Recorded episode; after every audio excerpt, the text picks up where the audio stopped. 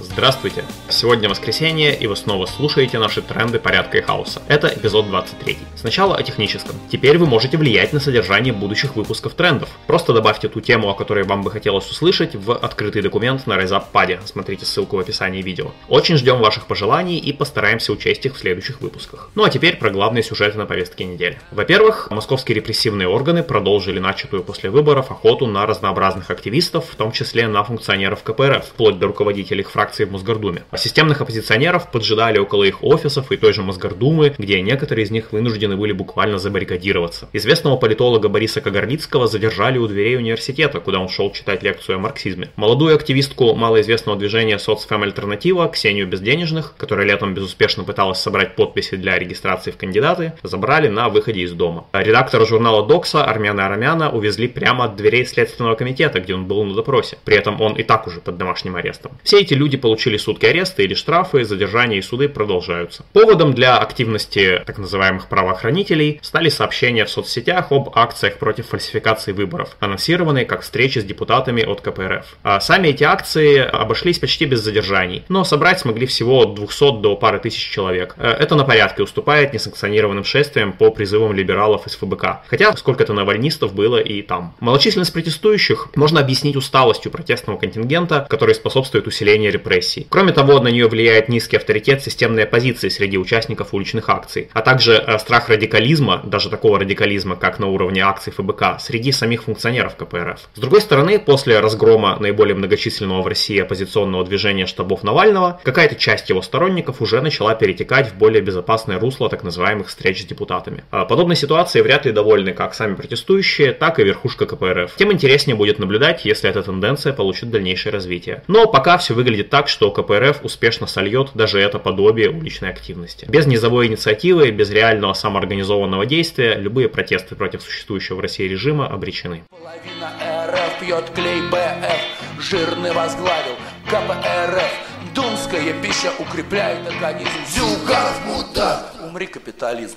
Во-вторых, э, в свете усиливающихся репрессий и пока не усиливающегося градуса протеста, показательно еще одно событие нынешней недели. То, что 29 сентября иностранными агентами объявили ОВД-инфо и Медиазону. Оба этих независимых проекта были созданы специально для освещения нарушений прав граждан со стороны правоохранительных органов и помощи таким гражданам. В принципе, скоро все просто, наверное, научатся на автомате отфильтровывать плашки с предупреждением об иностранном агентстве, но все же самим так называемым агентам сейчас нелегко, так что поддержите их донатами. В-третьих, 27 сентября в Китае было принято решение об ограничении абортов в немедицинских целях, то есть по желанию женщины. Еще недавно, до 2015 года, гражданкам этой страны было запрещено под угрозой огромного штрафа рожать больше одного ребенка. А, но в мае этого года китайская компартия милостиво разрешила иметь аж троих детей. За рождение четвертого ребенка по-прежнему штрафуют. При этом множество китаянок, особенно среди образованных горожан, не спешат поднимать демографию на благо партии и правительства. Поэтому решение властей мотивируется заботой о здоровье женщин. Нужно заметить, что в странах с менее репрессивными режимами второй демографический переход прошел или проходит сейчас без экстремальных мер властей, вроде китайской политики «одна семья, один ребенок». Также известно на примере многих стран, что ограничения или запреты абортов приводят к увеличению не рождаемости, а женской смертности от криминальных абортов или к абортному туризму.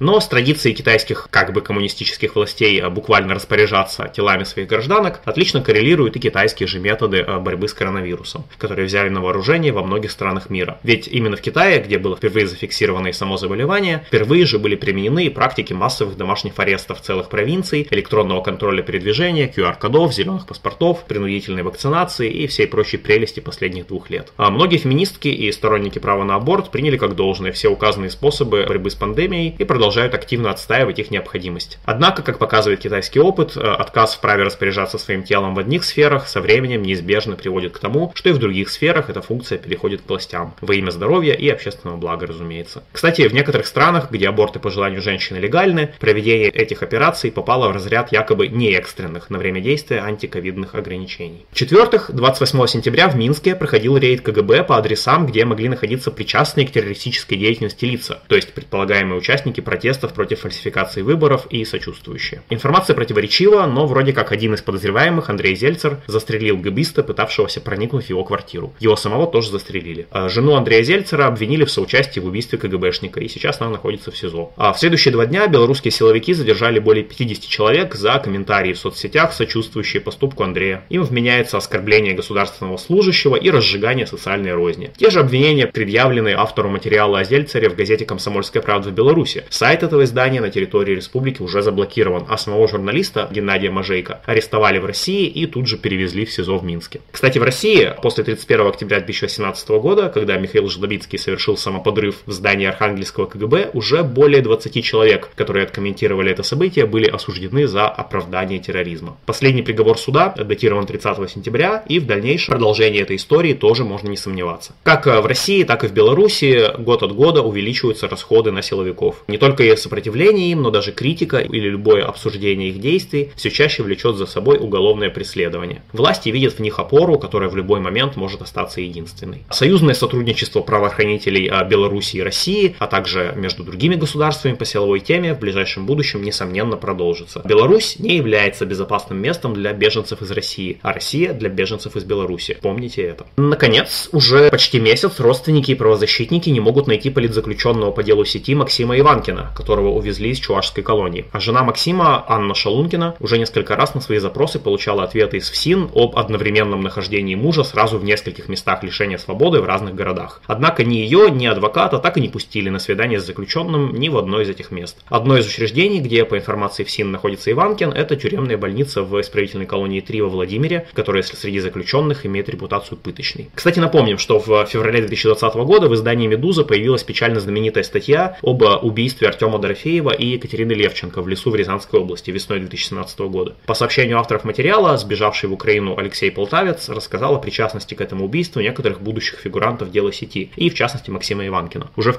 колониях его и других фигурантов неоднократно пытались допросить по Рязанскому делу без адвокатов. Так вот, 30 сентября на 26-й день поисков Анне неофициально сообщили о якобы явке Максима с повинной по этому делу. Об этом она написала в Фейсбуке. А поскольку пока неизвестно точно, действительно ли эта явка имела место, можно предположить, что это способ давления на жену и на группу поддержки Максима. Между тем, 1 октября ФСИН сообщил, что Максим Иванкин теперь находится в СИЗО-1 в Рязани. И также из новостей репрессий группа поддержки Максима Смольникова по прозвищу Хадат продолжает активную работу по его уголовному делу. И они открыли новый сбор средств на поддержку анархохудожника. Пожалуйста, поддержите Хадада. Смотрите ссылку в описании видео. Ну вот и все на сегодня. Напоминаем, что в трендах порядка и хаоса участники автономного действия дают либертарные оценки текущим событиям. Слушайте нас на YouTube и на SoundCloud, заходите на наш сайт autonom.org, оставляйте ваши пожелания о следующих выпусках. Пока!